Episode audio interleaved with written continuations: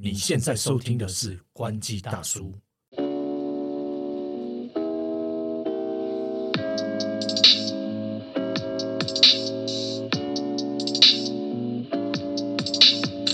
嗨，李欧，嗨，头哥，又来录音啦，舒服？太好了！哎，你这个春风满面呢，因为你是不是刚去完日本而已？对，我去日本六天五夜，干什哎，很累，你知道吗？每天走路走的走的很久。去日本一定要一直走路的。对对对，但是每天算是就没办法太晚睡啊，都因为每天要早起啊，早起哦，你是行程控就对了。哎，不是行程控，是就是因为有很多。想地方想去的，对，但是因为你有有些是有时间限制啊，例如说白天白天的风景会比较好，像就像我可能太夸张了，蓝山呐，呃，蓝山因为你要坐火火车嘛，所以你不可能太晚嘛，有火车时间。然后清水寺是因为像一大早你可以避开人潮，嗯，就是比较没有人，然后拍的大家都会讲说，哎，我拍的那张照片怎么都没有人，跟他看到不一样。那是因为我是早很早去，跟很晚去。哦，对，就很像是很像是，其实你根本没有去，你只是拍了一张自己的照片再 key 上去而已。没有，其实我都把人修掉了，用了那个去背功能就对了。对，最近很好用哦，很多去背功能。真的，啊，你有没有去看皮卡丘？啊，什么皮卡丘？啊，不不是皮卡丘啊，叫什么钢弹哦？哦哦，不一样地方，不一样地方。我觉得是京都啦，哦，是京都啦，不是钢弹那里啦。对，钢弹在横滨，这是还是哪里？哎横哎横滨对对对对对，OK OK。但是我有去京都的 Apple Store。哎呦，感觉好像我进去上了一下，听了听了一下课。啊，你是听得懂日文你啊？假装听得懂，然后坐在那边其实休息，因为走累了。那你有没有给他 那个讲师？就是他们叫做这个那个什么天才讲师还是什么的 Genius Bar 的 Teacher？你有没有给他一些眼神的回馈？哎，我因为我 划我自己的手机，没有。我跟你讲，你就就算听不懂，你要给他看着他眼神，然后每当他讲一个段落的时候，你就点两下头。哦，我很怕他 Q 我，因为我听不懂日文。哎，但是确实讲到这个 Apple Store，在你去日本这段时间，其实 Apple 也发生了一些事情，应该是说推出了一些新东西，对不对？对，就是也蛮多 Apple 的消息嘛。对，那像那个主要就像 iPhone 十四有所谓的新色出来了。对，没有错。呃，iPhone 十四的新的黄色，这个黄色你觉得怎么样？你看那个颜色，黄色，我觉得实际感觉不错。嗯嗯，对。如果只是看照片，可能因为因为其实现在你如果只是上网去看那些图片啦，都跟实际上确实是会有落差的。对，没错，没错。因为它那个磁机电，哎，不是，就是网络上面行销的那个电汇的照片呐，通常都会比较修的比较离实际有一段距离啊，就会比较艳一点点。但是我看那个实际上的照片，就实际的照片，它好像比较淡淡的那种呃浅黄色，对不对？对，其实那个有些人不是说很像那个皮卡丘吗？啊，就是皮卡丘，对，就是皮卡丘颜色，还是什么小小鸡啊？就是很像那个出生的小鸡，有没有？对对对对，但还是跟皮卡丘颜色还是有落差啦。还是当然一定有落差，皮卡丘很黄哎。对，所以所以大家都拿那个皮卡丘颜色，因为那个官网上面图片是比较偏偏深色的嘛。哎，因为一开始看到的时候，我还以为很像那个哇，感觉高级感很。多你知道吗？很多的高级感，所以说很像法拉利黄的感觉。我以为你要说它不高级，不会啦，毕竟我就是一个果粉，大家众所周知。所以不管说什么，不管出什么，我都会说香，然后香完之后再来吐槽一下。哎，对了，除了像 iPhone 十四，因为出黄色嘛，那过去其实黄色其实也不是说只有 iPhone 出过啦，那其他品牌其实也出过。你印你自己印象中有什么黄色的手机是自己？比较有特别印象的，黄色最有印象一定是香蕉机了。哦，香蕉机，Nokia 对八一零的香蕉机。然后那个 Poco 是不是也有一些黄色的手机？我印象中，对，像那个便宜的那个小米的 Poco 嘛，然后那个 Realme 嘛，因为他们的 logo 都是比较以黄色为主。那当然色调还是不太一样啦。嗯嗯，这个黄色还是还是还是不太一样，但是其实他们都有推出过黄色的机种。对对，因为就跟着它的一个 logo 的一个颜色，然后去推出相近的一个机种。那所以其实黄色其实也不是说就就有些人好像会觉得说，好像是 i iPhone 就是只有 iPhone 出，对，但确实以近期来说，因为除了像 POCO 跟 Realme，呃，前阵子还是有出之外，那当然大部分其他手机也确实比较少黄色的机种啊。对啊，因为我觉得黄色这个颜色确实是蛮显的，就是喜欢的人会很喜欢，不喜欢的人就会觉得说，哎呦，怎么那么跳的一个颜色。对对对，所以其实这个颜色其实影响很大，尤其是其实这几年其实蛮多有这种很特别的颜色。就过去传统就是我们在讲手机市场，一般通路店家或电信业者他们在选选机种或预测说哪样哪一个颜色会比较呃受到消费者喜爱，大概不外乎都是所谓传统经典的黑白色。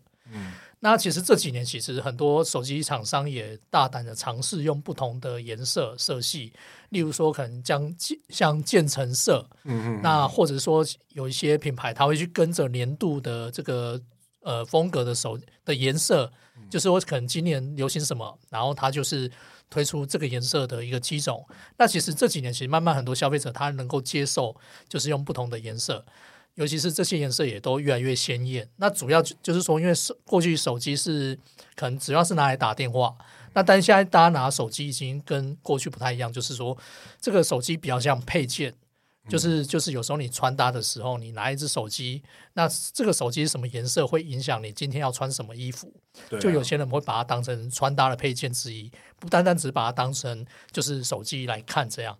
所以其实很多业者他也推出的颜色也越来越鲜艳，然后在市场上面也获得很多消费者他是喜爱，然后很多这些消费者他会去选择这个比较特别颜色。所以这几年很多这种厂商他推出了代表色或者是比较特别，就是跟传统不太一样的黑白色。那这些颜色其实都还蛮受到消费者喜爱的。我个人是觉得，呃，除了就是非屏手机的手机配色通。几乎啊，可以说都非常的大胆，呃，包括了像刚提到的渐层色，然后在阳光下面会有不同的色泽，就是有一种光彩夺目的感觉，或者是这种像 Pixel 它就是撞色设计嘛，哦，那像苹果这样子坚持原色的，就是呃 iPhone 十四它就是亮面的背盖跟雾面的金属雾面的铝金属边框。那 Pro 系列它就是雾面的杯盖跟亮面的呃不锈钢金属边框，但是它们都是同色系的，像这种比较中规中矩的设计，当然也符合他们品牌形象了，就比较高雅的状态。还是苹果比较等于说，感觉它好像推出黄色就是一个很跳很有没有？就是哇，很像是已经很对他来说是一个很大胆的尝试了，其实也没有。因为在飞屏手机上面，几乎都是各式各样的不同的外观、不同的壳都有。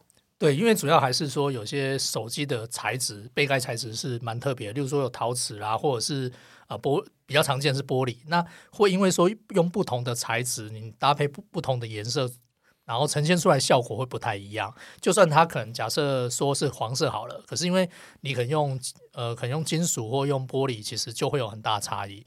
那当然就是确实，在非非屏阵营来说的话，这些手机品牌业者，他也是希望说能够引领潮流，或者是说跟做一些差异化吧。就是说，其实前几年我们可以看到有一段时间手机都长得很像，对，大家都在抄 iPhone，然后外观都差不多。但确实在后来就是有一些差异了，很多品牌它开始有走自己的风格、自己的路线。那在颜色上面或者是背盖材质的一个呈现出来的质感，也跟过去。比较不太一样，有自己的风格特色在。好，那我们刚我们刚刚讲说，就是不管是苹果啦或飞屏阵营，其实在手机颜色上面其实很多元嘛。那很多手机其实刚出来的时候也推了很多颜色，然后为什么会有像 iPhone 这样，就是已经上市一段时间还在推不同的颜色，然后同样几种？当然，这个也不是只有存在在 iPhone 上面才有啦，很但是。很多品牌其实有类似的状况，就是一开始出来可能会有好几种颜色，可是后面会追加不同的颜色。那那头哥，你知道说为什么品牌业者他会这样去做吗？就是在推新色的这样一个一个策略。其实主要还是为了要让这个延续呃这款机器的销售的寿命啊，然后再增加这台机器的销售动能这样子。那刚刚李又提到了这个 iPhone 在春季的时候推出新色的这件事情呢，我可以稍微来讲古一下哈。在 iPhone 十二的时候，当年呢在春季的时候发表了一个新的颜色，然后在春季发表会推出了新的紫色，当时是让呃市场就是有点像是吓一跳，因为呃。苹果基本上已经好几年没有再就是忽然推出一个新的颜色这样子。那它在春季的时候推出紫色，当时大家会想说啊，为什么是这个紫色？因为 iPhone 十一的时候已经有紫色了。那其实它呃，当时候的 iPhone 十二的紫色呢，有点像是它。更浅一些些哈，没有那么饱和。比起 iPhone 十一的呃薰衣草紫呃紫紫罗兰的那种紫色呢，iPhone 十二更偏向一点薰衣草的那种淡紫色。那有一说是说，因为是要向贾伯斯致敬了哈，因为贾伯斯他曾经在呃年轻的时候受访的时候说他非常喜欢紫色。然后他在呃第一次 iPhone 呃零七年推出的时候呢，那时候的那个手机的开发代码就是呃 Project Purple 哦，就是计划紫色、方案紫色这样子。那一直到了当时候 iPhone 十二推出的紫色呢，它是呃 iPhone 十二跟 iPhone 十二 mini。然后到了 iPhone 十三呢，果不其然呢，它又推出了新的色。色色系哈，包括 iPhone 十三的绿色哈，这次 iPhone 十三的绿色它就比较深了哈，相较于之前的这个去去年春天推出的颜色，iPhone 十三的绿色就比较深一点。但是呢，它这次反常没有在 iPhone 十三 mini 上面推出绿色，反而是在 iPhone 十三 Pro 上面推出了松岭青啊，这个有点像是非常适合春天踏青的绿色哈。那接着到 iPhone 十四，今年呢，它就在 iPhone 十四跟 iPhone 十四 Plus 上面推出了新的黄色。那在春季的时候推出新的颜色呢，其实搭配春天，当然就是呃，它都会比较浅点、淡一点，然后有一种换季的感觉，有点让人家耳目一新的感觉。那基本上，其实它就像我们刚提到的，它首先最重要的目的是它要让人家觉得说，哇。我的这个手机的外壳有改变了，那我这个手机还是一只新的手机，但是其实基本上它是一个换汤不换药，它里面的基基本的规格什么都还是一样哈。那第二件事情就是，我们也可以观察说，为什么在 iPhone 十二跟 iPhone 十四，它都是在一般版上面哦推出了新的颜色，那 iPhone 十三却在 iPhone 十三 Pro 上面推出了新的松岭青色哈。那当时候呢，有一个说法啦，其实也是呃部分人事后推敲，就是说，在 iPhone 十三的时候呢，呃那时候市场就有传出消息说，呃 iPhone 十三 mini 是最后一款的 mini 哈。那相较于 iPhone 十二跟 iPhone 十二 mini 那时候紫色的这个新机的新色推出，iPhone 十三反而就舍弃了 iPhone 十三 mini 推出新的绿色。而是放在 iPhone 十三 Pro 上面推出新的松岭青色，那这可能也意味着，呃，它在 iPhone 十四上面，它舍弃了 iPhone 十四 mini，然后去推出 iPhone 十四 Plus 这件事情，在一般版上面，呃，推出所谓新的新色设计，而不是在比较多的在 Pro 上面推动这件事情，还是呃比较后设的角度来看，其实还是呃。一般版它第一个它价格比较平价，然后它更多颜色的设计就是从 iPhone Ten 啊那时候出来就是多色设计哦，就是可以主打年轻的族群哦，让人家觉得说哇这个手机的颜色好样哦这样子哦。那在 Pro 上面呢，基本上呃它还是锁定在它的比较高阶的一个定位哈，所以等于说它只要在那个既有的这个销售状况下面呢，通常喜欢破机型的，然后对于这些高阶 iPhone 比较买单的人，他都已经第一批、第二批都买掉了嘛，哈。那 iPhone 十四一般版呢，呃，从后面的统计数据来看，看起来是呃它的销售状况不如预期。我们今天录制的时间也可以看到最新的状况是说。iPhone 十四虽然推出了新的黄色哦，但是在中国那边已经有一些跳水价的出现哦。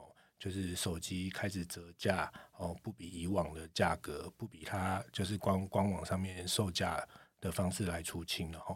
所以，嗯，究竟这个黄色会不会因为换一个颜色就让消费者买单呢？还是有待观察。我觉得从市场的角度来说，就是说，呃，原本我们现在来看嘛，现在已经是算第一季末要进入到第二季了。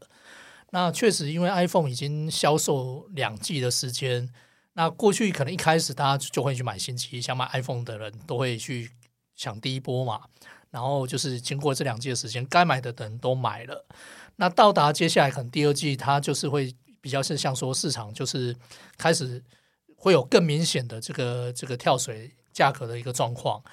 那其实手机业者都通常就会在一段时间里面可能推出一个新的颜色，不外乎是希望说能够延长产品的生命周期。那我们就可以看出，就是说，其实当它推出一个新色的时候，那它的价格起码它可以维持一个。可能就是说，比比原本刚出的这个，我们看常看得到，就是刚开始出的这些颜色来说，它的价格可以再高一点，或者是说维持原本的建议售价。嗯那起码就是说，可能要就是你如果没有特别颜色喜好的人，那你可以去买之前已经出的那些颜色。嗯，那那些颜色其实价格通常已经掉过水，已经掉掉水了嘛。那新色一刚一刚刚开始出来，它的价格会掉的。比较没那么多啦，甚至说它可以可以原维持原价啦。那甚至也有一个可能一个状况，就是说新色如如果这个是一个大胆尝试的情况下，其实呃，就是说也不会有太大的量。就是后面像这些通路，当然或电信业者，他不可能去去不会叫大量，对，不会叫太大的量。那那这个就是会有点像是。用以量制价嘛，就是说，当市场上面的量没有到那么大的时候，那它的价格起码它跳水不会跳到太多，那它又可以因为这样可以去撑接下来的可能第二季、第三季，然后想办法去撑到就是说，呃，iPhone 新的 iPhone 出来，那所以其实很多不管是苹果啦，或者是说其他品牌的业者，他常常就是会在新呃原本的手机推出过一段时间之后，它会再出所谓的新色。那飞屏比较多，可以看得到说，通常新色还会有新的规格啊，例如说它的容量会更大，记忆体更大，或者是说可能它会有一些比较不一样的一个功能啊，通常会这样去做。那我们可以，但是我们看 iPhone 比较是像维持原本，刚刚像前面头哥讲的换汤不换药，基本上里面的规格都差不多，那就是只是换了一个壳的一个状况。那在我们在看飞屏的阵营的话，其实基本上可能容量就会有调整了，对，就不会不会说完全呃一模一样这样。因因为对手机业者来讲的话，其实说他如果再去搞出一个新的太多新功能或新规格的手机来说，等于是一台新机了。对，那对他来讲，他其实就是也也不划算了，他也没必要去这样去做。对啊，没有错，确实，所以他等于说用一个在零组件上组装的时候。比较方便，可以有感变动的东西哈，比如说升级它的 ROM 啊这件事情，跟换它的机壳这件事情哈，它可以让市场有一种耳目一新的感觉。对，所以像像呃苹果跟飞屏阵营来说，就是。两两个两个部分是比较不太一样的，这两个阵营是比较不太一样的。但是我不得不说，哎，我刚刚是不是我刚刚好像讲说 iPhone 十一比较紫罗兰？其实我刚 什么讲我讲颠倒，是 iPhone 十一比较薰衣草比较淡一点点，然后 iPhone 十二当时候特别色比较比较浓一点点。好，但说这么多，就身为果粉的偷哥啊，你自己看这个黄色啊，你你你会想要买吗？或者说，或者说，现在这个时间点，你觉得买新色划算吗？值得买？现在这个时间点买新色哦，哎，老实说，现在这个时间点，如果你要买 iPhone 十四，然后要买新的颜色，我是觉得不太划算了。我是觉得你还不如就等 iPhone 十五，除非你是一个对黄色十分着迷的人。对，确实，其实如果以现在这个时间点是蛮尴尬，不过真的就是。大家可能买手机已经不单单只是说看看价格啦，或者是说看它是什么机型。有时候有些人对颜色是蛮执着的。对啊，因为你想想看哦，想想看哦，黄色其实很衬一些呃，就是潮流感很重的人，还有他很衬肤色比较黑，或者是肤色极度白皙的人，比如说像你这样比较黑，或者是像我这样极度白皙。好，尴尬，接不下去。所以其实黄色它还是有它的受众的，或者是像我这样很潮的人。哪个哪个潮是潮还是潮到出水的潮？好了，就是说，好了，就是说，如果你真的非常喜欢这个黄色啊，就是你可以去 Apple Store 看一下实际的一个状况，然后你可以透过就是说实际看时机，然后去确定是不是和自己个人穿搭。如果你非常执着这个颜色，那当然毋庸置疑，你就是买啦。但是如果我们如果是以看接下来 iPhone 的产品线的新机出来的时间点来说，确实这个时间买是比较尴尬的。要买就晚一点再买，等买买旧机种，那也许可能价格掉的会比较快，或者是等新机出来再去买上一代，或者是等待新机，也许也能直接看到这个颜色。对啊，但是。我个人还是蛮推 iPhone 裸机的手感，像我现在用 iPhone 十四 Pro Max，我就是用裸机。很多人都说啊，手机换那个颜色怎么样怎么样？你就套个壳之后啊，不就是是你壳的颜色吗？我跟你讲，如果你有实际的拿过 iPhone 手机，就是至少是这几代了哈，比较早之前我不敢说，这几代的 iPhone 它在这个。工艺跟手感上面真的是做到，虽然说它现在方方形的边框、直角边框比较恪守一点点，但是它在裸机的手感拿起来真的是无与伦比。因为我本身拿的比较就是平常在用的就两只嘛，一只就是 iPhone，另外一只就是 Pixel 手机。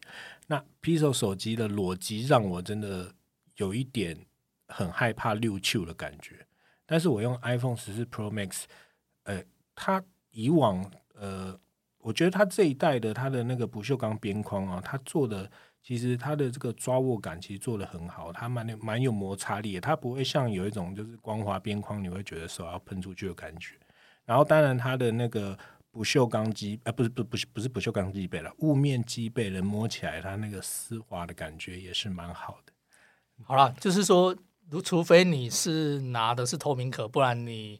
还装了保护壳，人家也不能根本不知道你拿的是什么颜色啦。那当然，iPhone 的裸机其实就是裸机的手感是不错的。对对对对。那直接给大方秀出你就是你的你拿的是什么颜色，然后就是因为因为我是 iPhone 十四 Pro Max，紫色特别色啦。对，特别色，我知道你特别色，很特别。你看，哎，有没有这次 iPhone 十四 Pro 又是紫色？你看有多有多爱紫色啊？好，我知道你特别色。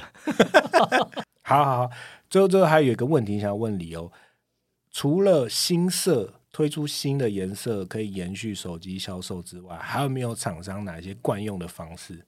跳楼大拍卖，绝绝对不太可能是降价。降价是对厂商来说，就是最后已经没播啊，没播诶，一个一个一个方式了，就是找不到任何方法。因为降价等于是贱卖自己的产品。对，那所以很多这些一从行销的一个一个方式来来看的话，基本上厂商会想办法从其其他地方去帮。呃，产品去做价值，就是说让消费者觉得说啊，价格可能没有特别降的情况下，嗯那我为什么要买这个东西？它有什么价值？哦，所以通常像有些品牌，它就会去额外会做一些赠品。哦，赠品赠品，对对对。然后或者是说，可能不同的通路，例如说电信业者，台湾很多电信业者嘛。那那就我我举个例子啊，像 Sony，其实它就会针对不同的电信业者，那它就会去送不同的。那个赠品耳机就是再送一些库存的耳机，呃，是不是库存我不知道，但是基本上，哎，也不见得是，不见不见得是送硬体装置哦，它可能会送一些生活使用的东西。那这个生活使用东西，他常常会去贴他的 logo，Sony 的 logo。那很多人喜欢 Sony 的粉丝，很很多人很喜欢有 Sony 品牌的赠品啊。那可能今天我去中华电信，他去买是拿到 A 赠品，然后我去远传，可能送的东西是不同的。那这时候。呃，有些消费者当然会觉得说啊，我怎么有可能有人会去因为正品然后去买一只手机？对，那当然可能不见得是这样，可是起码它会刺激消费者，就是说啊，我今天有一个动力，我我会想要去买这个东西，或者我注意到这个东西会不会买是一回事，但是起码就是可以让消费者知道说这个这个产品还是继续在在在销售嘛，或在推广嘛。对啊，对啊，对啊。所以，所以我们可以看到，就是说，而且你可以，也可以，你可以，你可以，就是。就是，比如说这个活动跑一个短暂的时间，然后大家说哇没买到呢。对，基本上一定是限时啦，限时限量，然后就送一些比较特别的东西啦。这是这是一个方式啦，比较常常看得到。那价格其实是以品牌业者来说是最不不乐意看到的，因为就会像我刚刚前面讲的，贱卖自己的产品嘛，所以就不外乎就是用这些方式，然后或者是说可能。搭配不同的节庆，节庆对对对对，节庆促销，但是节庆可能也有一些异业啊，或者是一些联名商品的部分，就是他可能也会跟一些艺术家啊或什么的，他出一些有点像是换壳换色的感觉，但是它又更高刚一点点，但是通常它还是那一个产品的核心嘛。对，我们可以看到最常见到是，例如说它的保护壳啊，它的它的。它的一些一些配件可能是这个联名产品，对。然后其实原本的这个假设手机它可能本质不变，或者是说手机它会有联名的桌布，嗯，然后透过这样的方式用联推用联名的方式去延长产品的一个生命周期。对啊，对啊，对。所以其实反正在新机推出到隔一年或者隔两年的下一次新机推出来之前，端看如果是以手机来讲好了，代代更新的话，那它在这一年当中。它的玩法其实还蛮多的啦，它要让消费者买单的方式也蛮多的啦。反正有各式各样的行销手段。当然，其他的我们是，我们刚刚是单讲这个硬体部分的嘛。那其他还有不管是绑软体啊，或者是他们的行销手段，像是砸大钱跟赞助什么活动，有那只手机的露出，然后让那只手机再回到消费者的眼帘，然后还有呃，请什么。第二季的代言人，然后 又把接下来的手机拿出来，等等哈，都是一种延续销售和动能的方式啊。OK，今天就跟大家聊到这里啦，非常感谢大家的收听。那大家不要忘记什么，记得追踪跟订阅我们的 Podcast，然后就 Facebook 记得按赞，还有 IG。没错，大家拜拜，拜拜。